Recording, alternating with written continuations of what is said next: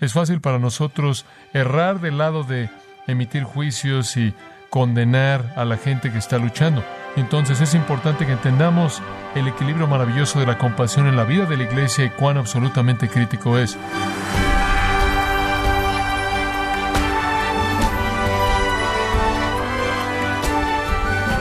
Sea usted bienvenido a esta edición de Gracia a vosotros con el pastor John MacArthur. El diccionario Webster define la compasión como el dolor que se siente por los sufrimientos o los problemas de otra persona.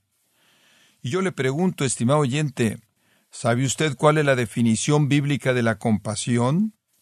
En el programa de hoy, John MacArthur nos enseña acerca de la compasión, su definición bíblica y cómo podemos ponerla en práctica hacia otros en nuestra vida diaria. Este es un mensaje parte de la serie Los pilares de la virtud cristiana, aquí en gracia a vosotros. Hemos estado haciendo un estudio de la iglesia llamado la anatomía de la iglesia y hemos estado hablando de actitudes espirituales que encajan en la analogía de la anatomía en cierta manera como los sistemas internos. Hemos tomado la metáfora del cuerpo de Cristo, la hemos extendido un poco y hemos entrado en mayor profundidad en eh, la metáfora que presenta para nosotros. Para que la vida fluya hay sistemas internos en la iglesia. Están constituidos de actitudes espirituales que fluyen y llevan la vida de la iglesia. Y hemos estado hablando de esas diferentes actitudes y hay muchas de ellas en las escrituras y en cierta manera hemos estado tomándolas una a la vez. Actitudes espirituales como la fe, la cual claro es un punto inicial. La obediencia, cosas como la humildad y amor y unidad y perdón. Hablamos de dos actitudes espirituales muy importantes, gozo y gratitud, muy, muy esenciales en la vida de una iglesia que su congregación esté llena de gozo y gratitud. Quiero hablar de otro componente absolutamente esencial que tiene que ser parte de la iglesia para que su vida fluya y sea lo que Dios quiere que sea, y esa es la actitud espiritual de la compasión, la compasión. Y cuando una iglesia está tan comprometida con la sana doctrina como nosotros, tan comprometida con el cristianismo bíblico como nosotros, tan preocupada por la precisión no solo en su doctrina, sino precisión en su enseñanza y precisión en su vida, cuando una iglesia está preocupada por apegarse al estándar más alto posible de virtud y santidad, cuando somos tan sensibles al pecado como lo somos como una iglesia madura, es fácil para nosotros errar del lado de emitir juicios y condenar a la gente que está luchando. Y entonces es importante que entendamos el equilibrio maravilloso de la compasión en la vida de la iglesia y cuán absolutamente crítico es. La iglesia, por cierto, no es una galería para exhibir a cristianos eminentes. Más bien, es un hospital para curar a aquellos que son imperfectos. Entendemos eso. La iglesia está llena de personas que fallan, está llena de pecadores. Como Carlos Morrison escribió en una ocasión, la iglesia cristiana es una sociedad de pecadores. Es la única sociedad en el mundo en donde la membresía está disponible solo para aquellos que no están calificados. No estamos calificados para nombrar el nombre de Jesucristo, no estamos calificados para ser parte de su iglesia y eso nos califica para estar en ella. El reconocimiento de eso y la dependencia de Él para que Él haga por nosotros lo que no podemos hacer por nosotros mismos. Pero la iglesia tiene problemas. Me acuerdo de un joven que estaba hablando conmigo un día, estaba listo para irse de aquí y dijo, voy a pastorear una iglesia, quiero entrar en un ministerio de iglesia local, quiero pastorear una iglesia, pero no me estoy apurando porque quiero encontrar una iglesia que no tenga problemas. Hombre, le dije, mira, si encuentras una, no vayas ahí o van a tenerlos. No existe una iglesia sin problemas, a menos de que sea una iglesia sin gente. La gente tiene problemas y la iglesia tiene problemas. Luchamos con problemas todo el tiempo aquí. Ciertamente no afirmamos ser perfectos en ningún nivel. Es la dirección de nuestras vidas lo que el Señor, por lo que el Señor se preocupa. Obviamente no la perfección. Tenemos que esperar hasta nuestra resurrección para eso, hasta que nos vayamos a casa con el Señor. Hasta ese entonces tenemos problemas. Y la iglesia tiene personas con problemas y con toda honestidad pasamos mucho tiempo tratando con personas con problemas. Pueden quitar la energía de un pastor, pueden quitar la energía de un personal, continuar tratando de ayudar a estas personas con problemas, Ahora, si fuera a dividir esas personas en cinco categorías, serían estas categorías. Número uno son los desviados. Los desviados son las personas que usted, en cierta manera, siempre está tratando de quitarlos de las orillas. Siempre corran hasta la orilla, quieren subirse por la reja, quieren estar afuera de los límites, quieren cruzar la línea, violar la ley, nunca están en línea donde usted va, siempre están en el borde, nunca están con el programa, nunca realmente están involucrados continuamente cumpliendo con su deber, nunca son fieles en el servicio, en la ofrenda, tienen algunas veces a ser flojos, apáticos, pueden ser desordenados, pueden ser apáticos, indiferentes y algunas veces incluso pueden ser contenciosos. La segunda categoría de personas llamaría a los preocupados. Estas son las personas que no toman riesgos, que básicamente operan debido al temor. Temor porque alguien no los va a amar, temor porque podrían fracasar, temor porque los problemas podrían surgir, que los van a abrumar. Si el grupo uno prueba los límites de todo este grupo, se queda en medio. Nunca se acercan a la orilla. Son motivados por el temor, son motivados por una falta de valentía. Pueden pensar en diez razones por las que algo nunca podría tener éxito no tienen sentido de aventura, odian el cambio, temen lo desconocido, se preocupan por las consecuencias de todo, todos los problemas de la vida realmente son más de lo que pueden soportar, y entonces generalmente viven asustados y ocasionalmente deprimidos. Después, en tercer lugar, están los débiles.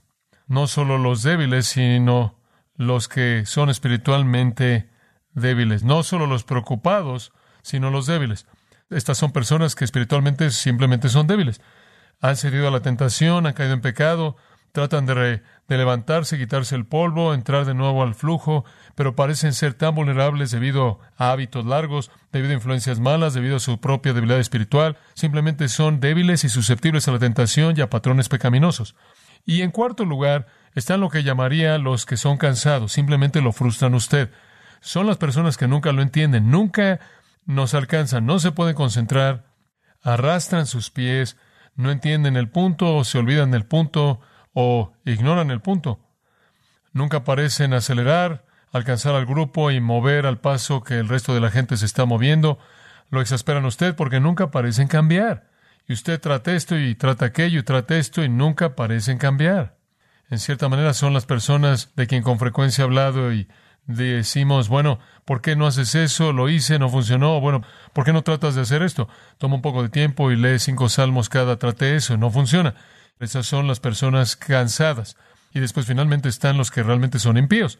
Estas son personas que simplemente cometen maldad en la iglesia, dañan a otros cristianos mediante la calumnia o el chisme, rompen relaciones, fracturan la unidad del espíritu, violan el vínculo de la paz, no son amorosos, dividen matrimonios, se divorcian de sus cónyuges, no son amables con sus hijos, o son hijos que son desobedientes a los padres, contaminan a sus hijas e hijos, simplemente pecan. Y como iglesia tratamos con todas estas personas. Digo, el estándar de entrar es que usted tiene que ser un pecador para entrar y usted tiene que ser un pecador indigno para entrar. Entonces asumimos que tenemos este problema. Los rebeldes, los preocupados, los débiles, los que cansan y los impíos, y, y no nos sorprende que hacer que un rebaño saludable crezca es algo desafiante, ¿no es cierto? Todas estas personas necesitan ayuda. Y con todo lo que está siendo escrito en la actualidad de la iglesia y el crecimiento de la iglesia y todo lo sofisticado y la homogeneidad de principios, la demografía cultural y las estrategias sutiles, todos los métodos de entretenimiento y toda la promoción y técnica de mercadotecnia para edificar a la iglesia, poco o nada, jamás se dice de la salud espiritual del rebaño, cómo hace que la gente crezca en la semejanza a Cristo, y ese es el desafío grande. Conseguir una multitud no es tan difícil como edificar un discípulo semejante a Cristo. Esa es una situación muy difícil porque usted tiene personas en todas estas categorías, en diferentes puntos de su vida personal, y está tratando de moverlos para llegar a la meta singular de la semejanza a Jesucristo. Y cuando la iglesia es cambiada en el interior, realmente se vuelve una fuerza para el evangelismo y la justicia en el mundo. El apóstol Pablo, usted debe saberlo conforme lea a lo largo del Nuevo Testamento, invirtió toda su energía y sus oraciones para hacer que creciera un rebaño espiritualmente saludable. Y esa es la verdadera tarea de la iglesia. No es solo mi trabajo, es también es su trabajo. De hecho, vea Colosenses, si es tan amable por un momento, y hay una actitud que lo permea todo, que vamos a explicar el día de hoy que es esencial para que esto funcione y se encuentra en Colosenses capítulo 3 versículo 12. Y usted va a ver aquí que él se está refiriendo a todos nosotros porque él dice en el versículo 12, vestidos pues como escogidos de Dios santos llamados. Esos son todos los cristianos, todos nosotros somos escogidos, hemos sido hechos santos por la justicia de Cristo y somos los amados de Dios. Todos nosotros, todos nosotros en la iglesia debemos vestirnos de entrañable misericordia. Debemos tratarnos el uno al otro de manera compasiva, con amabilidad. Él dice más adelante en el versículo, de benignidad, paciencia, versículo 13, soportándose unos a otros. En otras palabras, necesita ver un tipo de compasión amable, paciente, gentil, humilde hacia la gente conforme luchan, enfrentando todos los problemas que los debilitan, sea rebeldía, preocupación, debilidad, sean cansados o simplemente impíos. Todos nosotros que pertenecemos al Señor, todos nosotros que somos los escogidos, los santos en Cristo, los amados de Dios, somos llamados a la compasión, no solo compasión hacia la gente perdida. Y algunas veces las iglesias tienen más compasión hacia los no regenerados de lo que lo tienen hacia los suyos, pero debemos mostrarles amor a todos los hombres, pero especialmente a los de la familia de la fe. Entonces, debemos ser compasivos. Veamos este asunto mediante la pluma del apóstol Pablo en Primera de Tesalonicenses, capítulo 5. Primera de Tesalonicenses 5 es un pasaje muy importante porque da instrucción para la vida en la iglesia.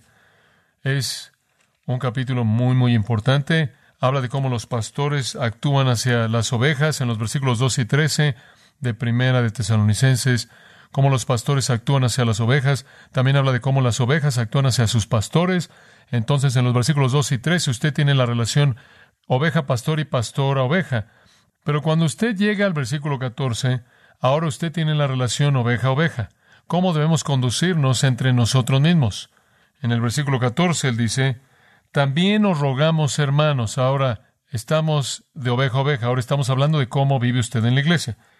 Os rogamos, hermanos, que amonestéis a los ociosos, que alentéis a los de poco ánimo, que sostengáis a los débiles, que seáis pacientes para con todos. Mirad que ninguno pague a otro mal por mal, antes seguid siempre lo bueno unos para con otros y para con todos.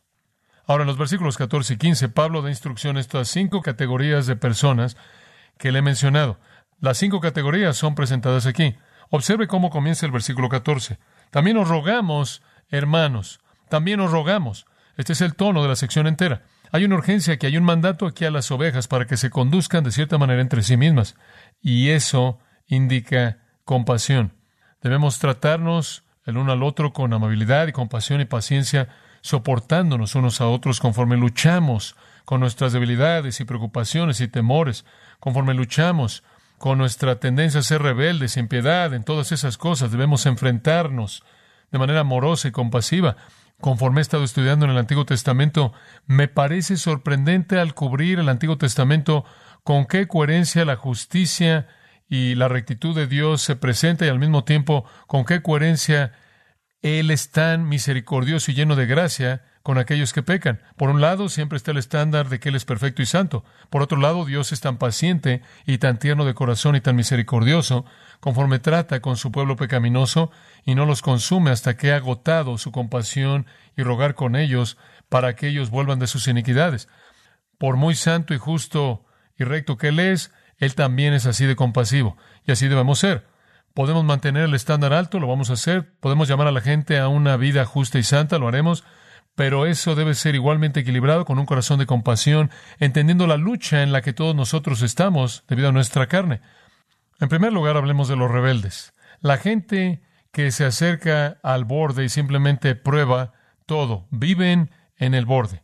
Él se dirige a ellos en el versículo 14. Él dice esto, os rogamos, hermanos, que amonestéis a los ociosos. La palabra ociosos, atactos, usado únicamente aquí, aunque tiene formas cognadas usadas en otros lugares en segunda de Tesalonicenses, la palabra básicamente tenía la idea de estar fuera de línea en una columna militar. Cuando las tropas se alineaban como lo hacían en todo ejército, cuando era el momento de marchar, se alineaban y se ponían en su lugar apropiado, en orden perfecto, porque ese es el diseño había un soldado fuera de línea y esa era la palabra que lo describía.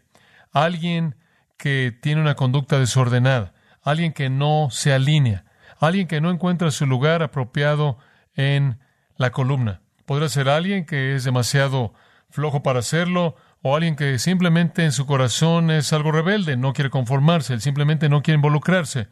Por cierto, en segunda de tesalonicenses, en donde usted tiene otras formas de la misma palabra en su raíz, es usada para describir a alguien que es un flojo, alguien que se entromete. La flojera puede hacer que alguien no esté ahí alineado, conformándose al grupo conforme avanzan. Puede referirse a pereza, indiferencia, una actitud perezosa, simplemente en cierta manera ahí en el borde porque no tiene usted un interés en involucrarse, cierto tipo de apatía. Pero también puede referirse a una insubordinación general a un líder, insubordinación general a alguien que está a cargo, está fuera de línea. Y ciertamente eso es verdad en la iglesia. Hay personas que simplemente están en los límites todo el tiempo, simplemente son rebeldes. Usted no parece poder alinearlos, no poder hacer que ellos hagan lo que necesita ser hecho. No llegan, a veces llegan a los servicios de adoración el domingo por la mañana, a veces sí, a veces no, el domingo por la noche, nunca se involucran en un grupo de comunión, nunca se involucran en un ministerio, realmente nunca se comprometen con una vida piadosa y una vida santa, en cierta manera se aferran a las orillas con cierta cantidad de apatía y cierta cantidad de rebelión en sus corazones, pueden ser contenciosos, normalmente no apoyan ni en sus actividades ni en su ofrenda, es simplemente una actividad que tienen, simplemente son rebeldes, simplemente no tienen el compromiso de corazón con lo que está pasando. Me gusta pensar en ellos como los que calientan la banca, usted sabe, nunca se involucran. Simplemente no se involucran porque no tienen un compromiso y no han afilado sus habilidades para entrar en el juego, no están muy comprometidos, no les importa la causa. En mi juicio, los que calientan la banca normalmente se vuelven críticos, negativos. Normalmente resultan ser críticos de lo que usted está haciendo. En el mejor de los casos, tienen una mentalidad de audiencia y simplemente no entran al flujo. Quieren ver y normalmente critican. ¿Cómo enfrenta usted a estas personas? Le dice usted ahí en el versículo 14. Amonestéis. ¿Qué significa amonestéis? En cierta manera ha sido transliterada en español con la palabra nutético cuando usted habla de consejera nutética.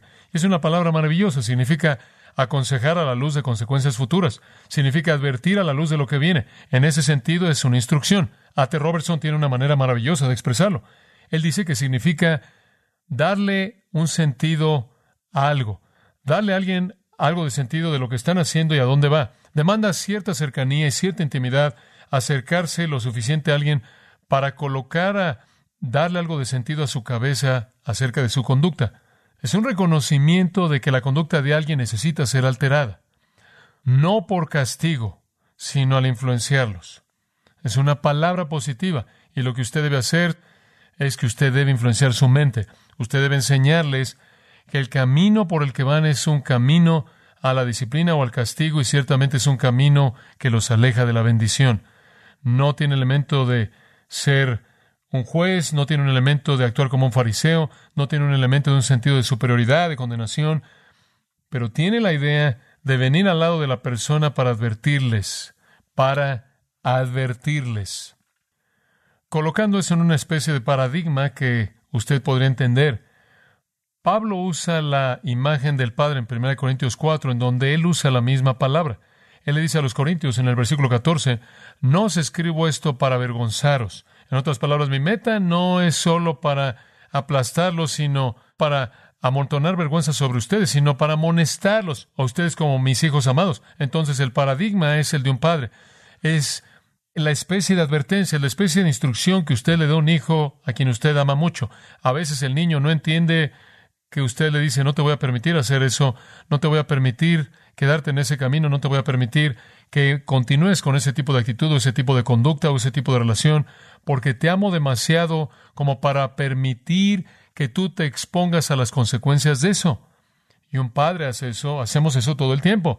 Hay consecuencias en ciertos caminos y cuando usted sabe eso, usted advierte y advierte motivado por el amor y a veces la persona a quien usted está advirtiendo no valora eso, a veces los hijos no valoran eso, a veces los cristianos que son rebeldes que están jugando ahí en el borde todo el tiempo no entienden las implicaciones de ese tipo de vida. Y usted los puede advertir motivado por el amor y ellos pueden verlo como que usted los está juzgando y pueden tratar de definirlo como eso, pero la realidad no es así. La actitud con la que usted lo hace es muy importante. La actitud con la que usted lo hace es esencial y para tener un retrato de esa actitud, Hechos 20:31, en donde la misma palabra es usada, muy importante, Hechos 20:31, Pablo usa esta palabra y esto es lo que dice, no he dejado por tres años, no he cesado de amonestaros, misma palabra, de amonestar a cada uno de vosotros con lágrimas. Esa no es una actitud de juez, esa es una actitud de compasión, esa es ternura de corazón, esa es bondad, ese es un corazón quebrantado que dice, me entristezco por el lugar a donde esto te está llevando. Así es como usted enfrenta a los rebeldes. Usted no los golpea como juez, no los condena, usted no abusa de ellos y los aísla y los destroza. Usted viene a su lado como un padre amoroso con un hijo, entendiendo a dónde va ese hijo, llamándolos de regreso y usted lo hace con lágrimas de compasión. Compasión. Una actitud hermosa, hermosa que Dios demuestra hacia los pecadores y que Cristo nos demuestra. En segundo lugar, hablemos de los preocupados. Estas no son las personas que prueban las orillas, estas son las personas que están en medio, y en cierta manera es el grupo que no tiene fe. Dice que alentéis a los de poco ánimo. Poco ánimo describe a los preocupados. Poco ánimo, literalmente en el griego, es una traducción algo interesante porque supongo que llega al punto, pero la palabra griega es un alma pequeña, alma, sucos, de la cual obtenemos psique, psicología, psiquiatría. Esa es la palabra griega alma. Y esta palabra oligopsucos significa un alma pequeña, una alma pequeña. Eso es lo opuesto de megalopsucos, una persona de alma grande. Aristóteles, él definió al hombre ideal como uno de alma grande. En otras palabras, él podría abrazar todo tipo de cosas. Él era aventurero, valiente, tenía lugar en su corazón para muchas cosas, él podía alcanzar otros. es la persona con gran valentía de nuevo dispuesta arriesgar por la causa noble, que tiene un sentido de aventura, que está dispuesto a jugarse la vida y que está dispuesto a confrontar desafíos, que no tiene temor frente a la dificultad, que no tiene temor de la persecución, que tiene una gran visión, que puede mover a la gente a una gran causa y motivar sus corazones para esa causa. Esa es la persona de alma grande. Pero en la iglesia hay personas de alma pequeña que odian el cambio, temen lo desconocido, se preocupan por todo, son las personas negativas, ven lo peor de todo, ven la desventaja de todo, el ay de mí, carecen de valentía, no quieren intentar nada, y si usted cambia su rutina, entran en pánico, son los tradicionalistas, quieren lo que es seguro, quieren lo que está libre de riesgos, no están seguros de que quieren asociarse con los incrédulos, porque de alguna manera podrían corromperse y entonces su evangelismo es mínimo si es que existe se meten en medio y en cierta manera contemplan sus ombligos santificados juntos y se sienten seguros en su pequeño grupo, se desaniman fácilmente, son derrotados fácilmente, carecen de la fortaleza para salir, carecen de la fortaleza para guiar, incluso carecen de la fortaleza para seguir a los líderes. En cierta manera viven la ley de Murphy. Lo que puede salir mal va a salir mal. Todas las crisis de la vida son más de lo que pueden soportar y pueden encontrar una razón por la que nada debería cambiar jamás. Estas son personas difíciles con que tratar. Y cuando todo el mundo está listo para avanzar, están listos para detenerlos. Carecen de visión, temen el fracaso, carecen de la valentía para dar testimonio. Y en secreto su héroe probablemente es Indiana Jones o Rambo, pero nunca pueden llegar ellos a ese modo. ¿Entiende usted? Ahora, ¿qué hace usted con estas personas? ¿Qué hace usted con estas personas? Dice en el versículo 14, alentéis, aliéntelos. ¿Qué enfoque tan positivo? El significado básico del verbo es hablarle a alguien de cerca a su lado. Usted se acerca a estas personas y les habla. De nuevo, usted tiene una responsabilidad de enseñanza en base a una amistad, fomenta una relación con ellos, una amistad, tiene que estar ahí a su lado para consolar, fortalecer, reafirmar, animar, refrescar, renovar, revivir. Usted simplemente está ahí para motivarlos, para alentarlos, para edificarlos. Qué ministerio tan tremendo y maravilloso de aliento es ese, y la iglesia necesita estar ocupada haciendo esto todo el tiempo. No menosprecio a la gente así, probablemente hay algunas razones por las que son así. Podría ser algunas cosas en su pasado, algunos fracasos, algunas inseguridades que llevan, algunas dificultades en su niñez y sobre todo un entendimiento inmaduro de la bondad y la grandeza de nuestro Dios. Ese tipo de cosas podrían combinarse para hacerlos débiles. Necesitan ser animados tiernamente. Necesita colocarse usted a su lado y usted necesita llevarlos al lugar de fortaleza. Usted debe darles el consuelo de su comunión, el aliento de la oración. Les dice que está orando por su fortaleza y por el hecho de que se van a volver valientes y dar un paso hacia adelante. Usted les da el consuelo de la esperanza y lo que Dios ha planeado para ellos en el futuro y que el Señor está edificando su iglesia y son parte de esto. Usted les da el aliento de una salvación segura que nunca puede cambiar jamás. Usted les da el aliento del propósito soberano de Dios y la providencia desarrollándose en todo para su buena voluntad y para el bien de ellos. Usted les dé el aliento del amor inmortal que no disminuye de Cristo. Usted les dé el aliento de la resurrección gloriosa final, el aliento del privilegio de compartir en los padecimientos de Cristo y el aliento de vivir por la fe y ver a Dios demostrar su poder cuando usted arriesga todo para hacer lo que usted sabe que su palabra dice y le ha mandado que usted haga, usted viene a su lado y de manera compasiva y amable y con ternura nutre esas personas para que crezcan en fortaleza.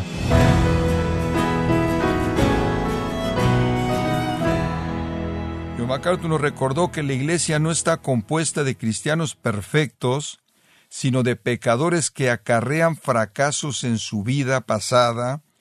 Por eso debemos ser compasivos y mostrar el amor de Cristo.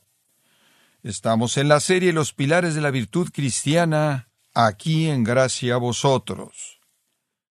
Estimado oyente, permítame compartir esta carta que nos envió André de Lima, Perú, quien dice lo siguiente. Le saluda André de Lima, Perú. Agradezco mucho al ministerio de John MacArthur y la enseñanza bíblica, la sana doctrina que tanto hace falta en estos días. Yo pertenecí a una iglesia de falsa doctrina, y leer el libro titulado Fuego extraño me ayudó tanto a confrontar y salir de aquel lugar y también poder hablarles a mis familiares para que no sean adoctrinados por falsas enseñanzas. Diariamente escucho los sermones del pastor John MacArthur por la aplicación en gracia a vosotros, y es de gran edificación poder escuchar cada una de sus enseñanzas, Dios siga bendiciendo su ministerio. Realmente muchas gracias John MacArthur por su fiel enseñanza de la palabra de Dios. Gracias de nuestra parte a usted, querido hermano André de Lima, Perú, por tener atención y en escuchar, gracias a vosotros por haber bajado la aplicación, que otros pueden hacerlo también, y de esa manera bendecirse escuchando realmente la explicación detallada de todo lo que la palabra de Dios dice a nuestras vidas a través de la enseñanza de John MacArthur. Gracias y que Dios le bendiga. Si tiene alguna pregunta o desea conocer más de nuestro ministerio, como son todos los libros del pastor John MacArthur en español, o los sermones en CD, que también usted puede adquirir, Escríbanos y por favor mencione la estación de radio por medio de la cual usted nos escucha en gracia a vosotros. Es importante conocer no solo el país y ciudad de donde usted nos escucha, sino también la radio. Para quienes contactan nuestro ministerio por primera vez, pueden solicitar una copia del mensaje de promoción sin costo alguno, un mensaje por oyente únicamente. Si usted vive en los Estados Unidos o Puerto Rico, escríbanos a Gracia Vosotros, P.O. Box 4000, Panorama City, California 91412. O puede escribirnos a través del siguiente correo electrónico radio arroba gracia.org. En nombre del pastor John MacArthur, de nuestra asistente administrativa Jessica Fonseca, así como del personal, queremos darle las gracias invitándole para que nos acompañe en la próxima edición y juntos continuar desatando la verdad de Dios un versículo a la vez, en gracia a vosotros.